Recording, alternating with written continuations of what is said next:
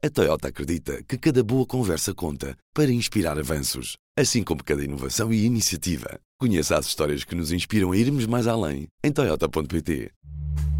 Este é o Poder Público, a semana em debate pela secção de política do Público. São José Almeida, Marta Moitinho Oliveira, David Santiago. E eu sou Helena Pereira e este é o Poder Público, onde nos vamos debruçar sobre a surpreendente maioria absoluta do PS, a reconfiguração da direita com o crescimento da iniciativa liberal e do Chega e algumas quedas, muitas. Temos várias para discutir, a do PSD, a do Bloco de Esquerda, do PCP, bem como a extinção do CDS e do PEV, do Parlamento. Vamos começar pelos vencedores da noite de São José. O maior de todos eles é sem dúvida António Costa. Pegando nas palavras de Maria João Velez no domingo à noite, afinal onde é que estava o taco-taco entre o PS e o PSD? Pois, é uma, é uma pergunta legitimíssima, não é? Legitimíssima, embora tenhamos que reconhecer, e eu reconheço pela minha parte, que até eu admiti uh, que o eleitorado estivesse a ser disputado taco a taco. Tal o quadro da evolução das sondagens durante os 15 dias de campanha e até um bocadinho antes, a partir dos debates. E, e, e de facto, isto leva-me a uma primeira reflexão, que é o papel das sondagens nas eleições. Eu percebo a importância das sondagens, percebo eh, que os órgãos de comunicação social, os jornais, as televisões, as rádios, os queiram, as queiram fazer. Eh, percebo até a utilidade que isso tem para eh, os partidos e percebo que isso tem uma enorme influência na decisão e no evoluir da tendência e da decisão da orientação de voto de cada eleitor. E que, precisamente, a existência desse taco-a-taco que as sondagens davam pode ter dado origem, depois da experiência de Lisboa e da derrota de Medina, pode ter dado origem, como até já falámos aqui antes, a uma grande mobilização eleitoral do eleitorado do PS e a um grande voto útil uh, uh, por parte de eleitores que não iriam votar no PS, eleitores nomeadamente de esquerda. Isso também explica a hecatombe que aconteceu no Bloco, uh, no PAN e em menor escala no PC, mas também levou um, um ripanço de metade do grupo parlamentar, não é? Passa de 12 para 6. E, portanto, há uma coisa em relação às sondagens ainda, que eu penso que estas eleições voltam a mostrar, porque depois as projeções da noite eleitoral estavam mais ou menos alinhadas todas elas com a maioria absoluta, todas elas é permitiam são, a maioria absoluta. São voto na urna, não é? Essas pronto, é voto, não é votos em urna, eles estão à porta das pois é isso. de voto. Por isso é que isso resulta sempre. Uh, pronto, só que a pessoa diz o que votou lá dentro. Ou seja, a decisão do voto do, de, de grande parte do eleitorado é tomada no dia. Muitas vezes até já com a caneta na mão, lá a votar. E, e, e, isso introduz um problema que é a credibilidade que pode ser dada às sondagens durante uma campanha eleitoral, que nos levou a andar aqui a dizer que estavam taco a taco, quando de facto não estiveram, não acabaram nada taco a taco, não é? O PS acabou com 117 Uma diferença enorme. E o, e o PSD tem 173, ainda falta vir aí os 176 e ainda falta os da imigração. Pronto.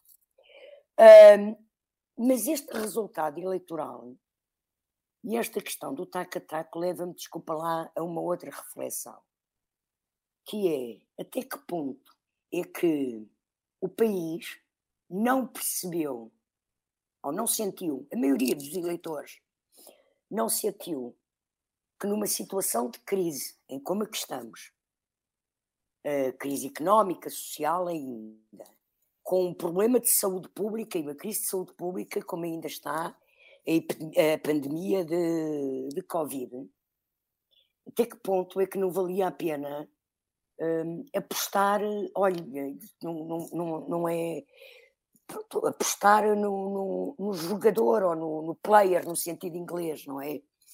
no, no, no candidato que conheciam, que viram atuar, que viram bem ou mal, com erros ou desacertos, conseguir aguentar o país durante dois anos de crise grave e inédita e não preferiram jogar pelo seguro perante um candidato que não soube explicar decentemente o seu projeto, nomeadamente falámos aqui muito nisso, em relação à segurança social e à saúde, ao Serviço Nacional de Saúde, que é uma coisa que preocupa as pessoas, e que optou por fazer uma campanha eleitoral a falar de gatos e, e de coisas e a dizer graçolas. E, portanto, eu penso que a conclusão que temos que tirar é que o nosso eleitorado português é bastante mais maduro do que muitas vezes os jornalistas, os analistas, os comentadores pensam que é. Uh, só mais uma nota. Deixa-me só dizer-te sobre uma. Diz, diz. Fiquei muito contente por ver que o número de deputados somados pelo PS e pelo PSD aumentou de 187 para 190 e tal, e que ainda vai aumentar, porque o círculo da imigração é sempre estes dois partidos. Portanto, uhum. a democracia portuguesa é uma democracia saudável e segura. Estás a ignorar aí o que aconteceu com o Chega. Não, não fazer estou um elogio às pessoas. Não estou. o Chega... Era isso que eu te ia dizer. Quando não, disseste o Chega... as pessoas serem maduras. O Chega tem 12 deputados em 230, como teve um deputado em 230. Em todas as sociedades há franjas, há extremos. O Chega é um partido de extrema-direita. A extrema-direita entrou no Parlamento português como entrou em outros parlamentos europeus antes. Saibam os outros partidos com assento parlamentar, que são democráticos, domar o fenómeno. Agora, que o fenómeno ia acontecer, estava escrito uhum. nas estrelas, quer dizer, só quem anda a dormir é que não percebe, até te digo mais, eu estava convencida que o Chega ia ter mais deputados. Ainda eu mais. e o André Ventura. Eu e o André Ventura. Tens isso em comum, é a única coisa que tu tens em comum com ele. Ele chegou a dizer que teria entre 15 e 25, não sei se se lembram. Pois foi, pois foi, pois foi. Pronto, portanto não teve assim um grande resultado para o que ele estava à espera. Além disso, não conseguiu evitar a maioria absoluta do PS. É verdade. O que limita um bocadinho. Foi um perdedor. Continuando na direita, Marta, realmente outra das surpresas, houve várias à direita, esta que falámos do Chega, e Rui Rio de 2022 conseguiu ser pior que o Rui Rio de 2019. O CDS desaparece pura e simplesmente do Parlamento, uh, além do Chega também, a IAL uh, sobe muito, porque passa de um deputado para oito. Uh, e estes dois partidos até ganham lugares como vice-presidentes do Parlamento. Ah, como é que viste esta transferências de voto à direita, este comportamento realmente muito diferente daquilo que se verificou à esquerda? Isto foi uma coisa que uh, foi um aspecto no qual as sondagens acertaram, porque nós chegámos a noticiar que na nossa sondagem, penso que ali a meio de janeiro, que o voto útil estava uh, a ser uh, mais eficaz à esquerda do que é à verdade, direita. Falámos, falámos aqui disso, exatamente. E, portanto, parece que aquela tendência que na altura era ali indicada uh, acabou por se verificar neste resultado. Isto agora o que mostra são, temos quatro partidos de esquerda, dois deles em, em perda, não é? Um deles desaparece mesmo e dois deles a subir e ganham um lugar de destaque na vice-presidência do, do Parlamento, porque o regimento determina que os terceiros e quartos lugares têm, um, têm, lugar, uh, têm direito a um lugar na vice-presidência, o que é um cargo importante, relevo de, de, uh, de prestígio e que representa o Parlamento português. Um, estas transferências de voto, eu ainda não sei muito bem como é que elas explicam, porque eu estou à espera para ver o que é que as empresas de sondagem, os estudos que elas vão fazer com os resultados para os próximos dias, para nos apresentarem uh, o, que é que, o que é que isto significa. Mas nós, ao longo da campanha, houve várias vezes em que o. Um, em que foi dito que o, uh, que, o, que o presidente do PSD não estava a conseguir ter uma mensagem suficientemente clara em relação à questão das coligações com o Chega, um, de forma a estancar a, a, direita ali mesmo na, na beira do Chega. E isso só ficou mais claro no final da campanha. E hum, talvez essa mensagem meio errática tenha acabado por não, não ajudar aqui nesta, nesta questão. E a, as pessoas que votam tradicionalmente à direita, algumas delas com significado, escolheram o Chega em vez de votar em PST, por exemplo. E o CDS, estava-se à espera que Francisco Rodrigues dos Santos tivesse menos votos do que aqueles estava, que tinha tido o CDS estava, em 2019, mas, realmente, mas o desaparecimento sim. da face da terra, por assim dizer... É bastante uh, assustador, é, é, é, é surpreendente muito, também. É muito impressionante, embora uh, as sondagens tenham apontado para cenários em que punham esta possibilidade em cima da mesa. A nossa sondagem dizia que o, que o CDS podia perder a representação parlamentar, mas ainda assim parece estranho como é que um, como é que um partido com tanta história e que teve sempre no Parlamento durante estes anos todos desaparece assim da face da terra, nós não sabemos agora o que é que lhe vai acontecer. Se alguém é que... pega, não é? Se alguém sim, pega. Sim, ainda para mais, quando, quando por exemplo, no, no frente a frente entre, entre Francisco Rodrigues Santos e João Coutinho Figueiredo, uh, a principal diferença que se notava entre eles era a questão da, da digamos, da, era a acusação que o CDS fazia à iniciativa liberal, era da falta do lado social na iniciativa liberal, que até foi um reparo, também foi feito, já falámos aqui disto, acho que na semana passada. E também nos valores, Mesquita. um bocadinho, não é? Sim, Ele também falava sim. um bocado dos valores, colava Exatamente. a iniciativa liberal ao, ao, ao, Bloco de Esquerda. O que parece é que há, há, há aqui um eleitorado que, um, que agora deixa de estar representado no Parlamento, que é pequeno, não é? Não, não chegou a, a eleger-se para. A, a, a colocar-se de forma a eleger uh, para ter representação no Parlamento, mas este argumento da falta de uma coisa essencial, que é o lado social e os valores, não captou pessoas uh, suficientes para, um, para garantir a, representação parlamentar, o que deixa, não, não, deixa de ser surpreendente.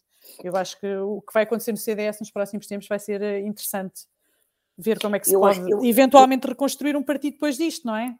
E regressar, digamos uma assim. Uma notícia muito elucidativa dessa transferência que a IEL, que não é só transferência também, busca de outro eleitorado e do próprio PSD, penso eu, que, o, que a IEL terá ido buscar, que a IEL tem só em Lisboa, e atenção que a IEL elegeu oito deputados, dos quais três em Lisboa. Portanto, elegeu noutros pontos, Braga, Porto, Setúbal, mas só em Lisboa a IEL teve mais votos que o CDS no país todo. Pois é, uma, é uma grande diferença e, o, e aí ele conseguiu, eh, por aquilo que a gente foi assistindo, captar muita atenção do eleitorado jovem. Sim, e foi um fenómeno bastante, um, bastante exatamente. rápido. Não, aí ele por exemplo, no caso do. Aí ele consegue do... quatro em Lisboa. Uh, ainda conseguiu o quarto já mais Quatro, ainda conseguiu, pronto, então consegue quatro. Se não me engano, no caso do Bloco de Esquerda, o Bloco de Esquerda demorou três atos eleitorais a ter um grupo parlamentar com uma representatividade grande. Elegeu nós... dois, dois, três. Só a quarta eleição é que passa dos três. Pronto, e agora, e agora o que estamos a ver é, é, é no, tanto no caso da Guel como no caso do Chega, rapidamente, à segunda ele... portanto, tem a primeira presença em 2019 no Parlamento, à segunda vez que vão a eleições conseguem ter um grupo parlamentar com. E com nem bastante... passaram quatro anos. Passaram não, só metade, eu acho que eles saltaram da legislatura. Eles saltaram. É Uh, não sei se saltaram a infância e passaram, deram um salto para a adolescência ou se saltaram para. É, é, é, Como classificar isto? Pai é da adulta chamada, passando à adolescência. Olha, é a chamada aceleração histórica de, dos, do, dos tempos atuais. Há uma aceleração histórica. Então, Está-se a viver em várias áreas. Mais depressa. Sim, que, mas que beneficia também da erosão do CDS, não é? Porque há um eleitorado conservador que irá muito, uma parte dele para o Chega, e um eleitorado mais liberal eh, que irá para a iniciativa liberal. Portanto, isto, uhum. estes eleitores do CDS acho, também acabam por contribuir muito para, para, este, para este crescimento. Olha, que eu posso estar a, a fazer uma afirmação completamente disparatada, porque é apenas baseada na minha intuição e reflexão sobre a, a campanha e sobre os resultados. Mas eu acho, eu penso, que a iniciativa liberal foi buscar votos significativos ao PSD. A um PSD que não se revia em Rio. Há um PSD bastante liberal, não é? Uh, pronto. E que Rio, se calhar, alienou de alguma forma. O PS é mais passista até. No, no, claro, no, claro. uhum. E até antes do passista, mas uh, antes do passo.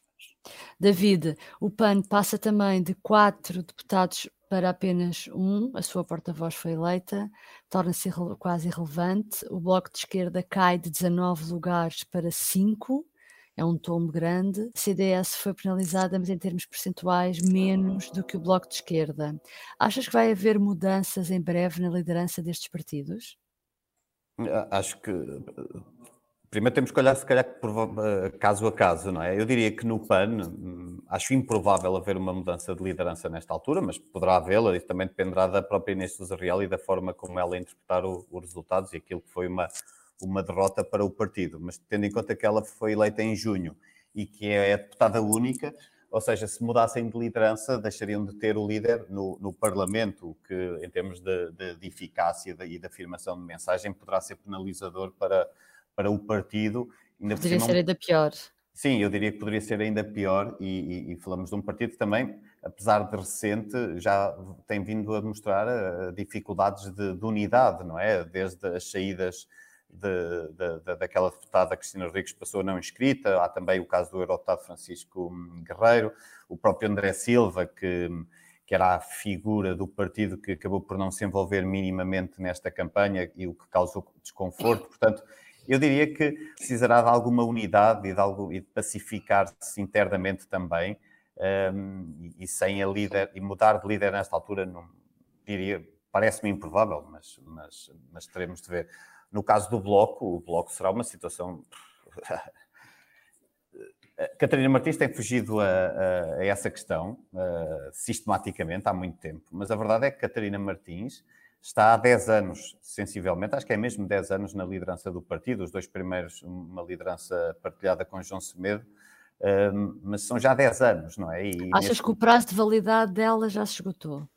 Eu, eu, eu acho que, será difícil a, a, a, Catarina Martins conseguir dar uma volta agora, fazer aqui uma, uma viragem e, e, lavar a cara, uh, digamos assim, do partido. Parece-me improvável. É, é, é muito tempo 10 anos é mesmo muito tempo, e, e tendo em conta aquela aceleração de, dos tempos que, que a São José sinalizava há pouco, isto serve para todos, não é? Serve à esquerda, serve à direita. Há um desgaste que também é ele muito mais rápido, portanto, não sei, acho, acho Mas não sei se reparaste que ela ontem foi perentória em separar as decisões da liderança uhum. no, no Bloco Exatamente. de Esquerda, Sim. Eh, de quem é, quem é a direção do Bloco de Esquerda, uhum e, quem, e, e os resultados eleitorais. É, ela, ela voltou a fazer isso, ela já vem fazendo isso há bastante tempo, portanto afasta sempre, não, não liga as duas coisas, mas a verdade é que elas estão ligadas. Uh, acho que isso é indiscutível. E, e, depois do Bloco ter em duas eleições consecutivas assegurado 19 deputados, o que é o recorde para, para o partido, neste momento cai, cai para um dos piores resultados de sempre, em termos de, de número de votos, acho que é o terceiro pior resultado em oito legislativas e passa também para o, o, terceiro menor grupo parlamentar, ou seja, tinha tido 2-2 e depois 3 e agora uh, tem 5, portanto, tinha tido sempre mais nas outras uh, eleições. É, é, uma questão também a ver, mas há um desgaste aqui evidente uh, que também me parece, parece claro e, e, a mesa do e Bloco, a, dire a, direção do Bloco, só para dizer isto, vai já reunir no próximo fim de semana eu acho improvável também que se saiba já alguma coisa no, no fim de semana, mas, mas isso vai-se começar a desenhar entretanto, acho eu. O PCP é uma questão sempre mais difícil. Nós sabemos que no PCP eh, as decisões são, são, são tomadas com outros timings, com outros tempos. Uh, não há esse, uh, talvez tanto esse imediatismo, mas a verdade é que a questão da sucessão no PCP vem sendo falada há muito tempo.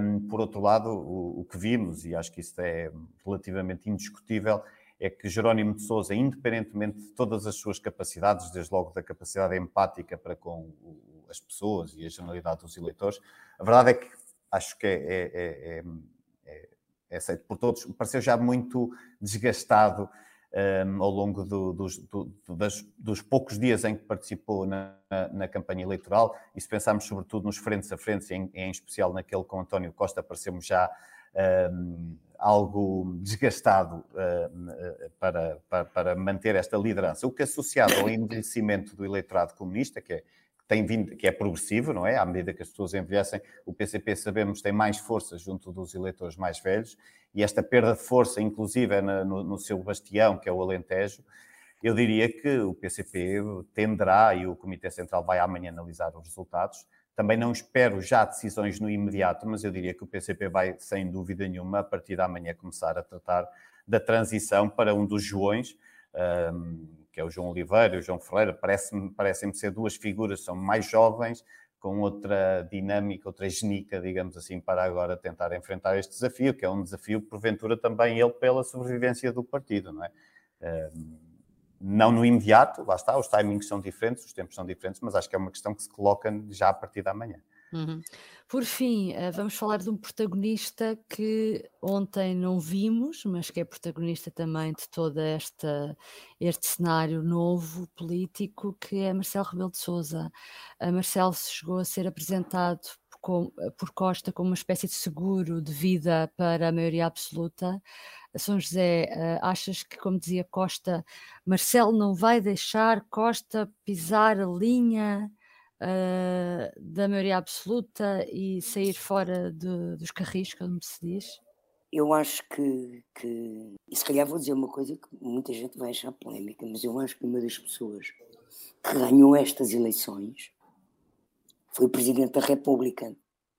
Porque quando um Presidente da República dissolve um Parlamento. É bom que haja uma, uma é solução mais estável. Uma é? mudança é? de cenário não é só uma clarificação, é uma mudança de cenário. E essa é a tendência que houve sempre.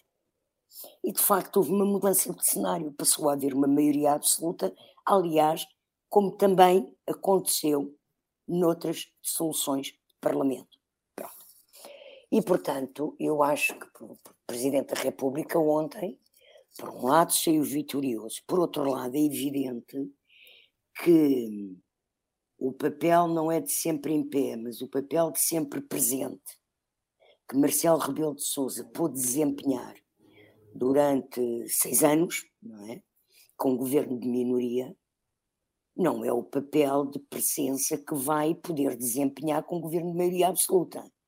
A situação é completamente diferente, até porque o governo, como não tem obrigatoriamente que negociar com ninguém, a capacidade de influência e de gestão de negociações e de magistratura de influência do presidente, é, o campo fica diminuído, não é? Pronto.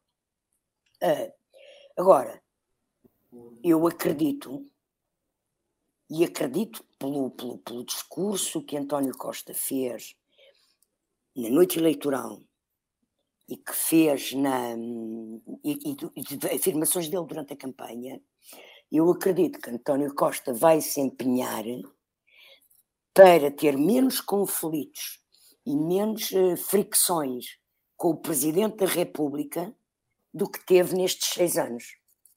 Um, penso que, que ele terá a inteligência tática de não criar confrontos nem pequenas fricções com o Presidente para não ser acusado de estar, é, pois, de, estar de alguma forma a ser poder, arrogante ou estar a abusar pois, do poder. A abusar de poder. E penso que Marcelo irá saber adaptar-se ao novo, ao novo modelo, em que de facto já não é tão omnipresente como tem sido, mas uh, terá o seu papel também a jogar, com certeza. David, Marta, concordam com, com a São José? Eu admito que, que não sei, não, não, sei se é um vencedor. Uh, claramente eh, ele, há um novo cenário, sem dúvida, e esse seria o objetivo principal um, ehm, de uma dissolução. Não sei se o objetivo principal do Marcelo fosse esse. Eu diria que Marcelo acreditava uh, num, num, resultado mais equilibrado, provavelmente numa vitória do PS que obrigasse o PSD a viabilizar a viabilizar pelo menos os tais dois orçamentos, como o Rio se comprometera, o que garantia aqui também um, um papel de maior importância uh, à Presidência da República, um, como uma espécie de árbitro do regime. E eu acho que, que Marcelo Rebelo de Sousa, obviamente, há aqui um, uma espécie de pau de dois bicos. Ele, ao mesmo tempo que eu acho que vai perder alguma relevância no, no, no novo contexto, tendo relevância no sentido em que terá menos capacidade de influência na governação. Por outro lado, eu acho que hum, poderá ter que também ele próprio assumir uma espécie de liderança da, da oposição, pelo menos tendo em conta que o PSD fica ali agora com uma liderança tremida e a prazo. Vai fazer uma travessia no deserto? Sim, parece-me que e sim. E vai deixar um espaço ali vago. Sim, eu diria que o Marcelo Rebelo de Sousa poderá um, ser, ter essa tentação, por um lado, ou até sentir-se obrigado a, até pelo seu espaço natural do, do, qual provém e daquilo que é também habitual na, nas presidências da República, quando há maiorias absolutas, sobretudo a, se atentarmos a, a, a Cavaco Silva e a Mário Soares. Mas, mas pronto, eu acho que Marcelo queria, queria, não queria bem isto. Uh, portanto, eu, eu, percebo o que diz a, a São José, ele sai vencedor porque, de facto, há aqui a dissolução produziu um cenário diferente. Uma eu estou a dizer do ponto de vista institucional sim, Sim, sim, não, eu estou a dizer é, é, do ponto é, de vista dos seus desejos é, Não, eu pessoais, nesse sentido não é? concordo Pronto. totalmente com o que diz a São José. Agora, acho é que, pessoalmente, ele sim. não se sentirá propriamente um vencedor porque eu acho que ele não queria isto. Uh, portanto não queria tanto. Fosse Sim, tanto, que a não clarificação não fosse tão grande. Sim, exatamente. Queria clarificar, mas nem tanto, exatamente. Mais pouquinho. Vamos ter uma tensão entre palácios. Não, o Sr. José acha que não. E tu, Marta? Olha, não sei. Eu acho que no curto prazo, uh, acho que ele vai de facto concentrar-se em reclamar a, a, vitória da solução ter sido mais clarificadora do que aquela que existia. Uh, não estou a dizer nada diferente do que a São José e o David disseram. Uh, acho que à medida que o tempo for passando, uh, vai ficar mais difícil, porque, porque vai haver uma tendência, mesmo agora neste, neste mandato, em que não existia uma situação de maioria por parte do governo, nós já, já assistimos a momentos de tensão entre as duas partes, que acabaram por ser resolvidos, mas eles existiram. A questão dos apoios sociais, a questão que eu não sei se foi neste mandato ou no anterior, do Código da Contratação Pública, esse Uhum. Tipo de. Pronto, esse tipo de situações eu acho que podem acontecer eh, mais ou então em áreas eh, que são normalmente questões mais sensíveis, como por exemplo as questões e que são muito mencionadas na, na- quando se fala dos poderes de um governo com maioria absoluta, que são aquelas questões relacionadas com as nomeações na administração pública e para altos cargos, como governador do Banco de Portugal, eh, todas aqueles em que o Presidente da República tem que ter uma palavra a dizer, ou, ou porque nomeia, ou porque tem que dar o aval, ou, ou porque tem que ser informado, e, e, portanto acho que aí é capaz de haver eh, umas zonas mais, mais sensíveis. Eu, eu, hum, volto a falar aqui de uma, que já falei aqui do- uma vez da- desta, desta questão, eu encontrei aqui há uns tempos umas declarações do, do Marcelo Rebelo de Sousa quando ainda era comentador da TVI em 2015, em que ele ah, diz que que os governos não devem ter, que os partidos não devem ter vergonha de pedir a maioria absoluta. Têm é que explicar o porquê que a querem. E eu acho que se ele for fiel ao que ele disse quando era comentador da TVI, agora vai andar atrás do governo a dizer vocês agora têm que explicar para que é que, o que é que fazem com uma maioria absoluta nos braços. O que é que queremos fazer? Porque agora não há desculpas para não fazer reformas, por exemplo. O governo tem um PRR nas mãos com dinheiro vindo de Bruxelas, com tudo aprovado e delineado sobre em várias áreas para poder fazer um conjunto de reformas que são vistas como essenciais para o país, para o desenvolvimento do país. Não as fará, porquê? Aliás, E- deixa E esse só pode ser um ponto de uma fricção. Pode, PRR ser, pode pode ser um ser ponto de Só para, fricção. dizer, só para dizer uma coisa, porque aqui há uma questão muito essencial e que foi muito notória na, na campanha, que é o que nós percebemos, por exemplo, na área da saúde, foi que não basta atirar dinheiro para cima dos problemas. Há um problema de gestão e de produtividade grande e de utilização dos dinheiros na nossa administração pública que na saúde tem sido muito notório, porque é verdade que os números da saúde têm aumentado, ou seja, se nós olharmos para indicadores como o número de médicos, o investimento em milhões de euros, está tudo sempre a melhorar e tem melhorado imenso ao longo dos anos, mas depois nós vemos que as notícias no mundo real existem, não é? E existem e não são boas. As pessoas enfrentam imensas dificuldades para aceder a cuidados de saúde básicos, como médico de família, os próprios profissionais da saúde andam exaustos e sem condições para conseguirem resolver os problemas de gestão, e portanto eu acho que um, o- acho que ao mesmo tempo que Marcelo fica com um poder mais limitado, eu acho é que ele vai ter que refazer a narrativa dele, vai ter que fazer uma narrativa diferente, mais pedagógica, de andar tipo professor atrás do governo, digamos assim, a dizer: olhem, está bem, mas agora é preciso fazer o quê? Então, mas se é preciso fazer o quê? Há uma, há uma maioria absoluta, não há? Eu- Então, mas eu- o que é eu- que eu falta aqui? Eu, eu, eu, eu, eu lembro, eu lembro, só, só uma nota, eu lembro que na, na mensagem ao país na véspera das eleições, no, No sábado, dia da reflexão ele fala disso, exatamente. o, o, o presidente pede logo duas, fala disso e há duas reformas que ele pede imediatamente, que são duas coisas que são reformas institucionais, mas são reformas.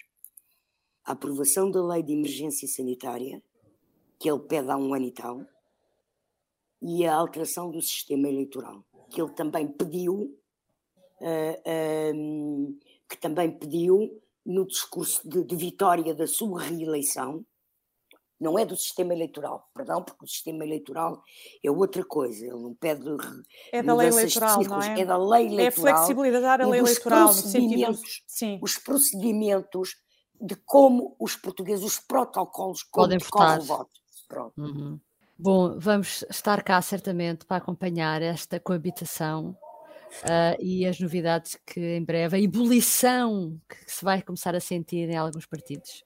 Acho que voltamos esta semana ao horário habitual, das quinta, horário habitual e semanal das quintas-feiras. Até lá, obrigada. Obrigada, Obrigada. até quinta.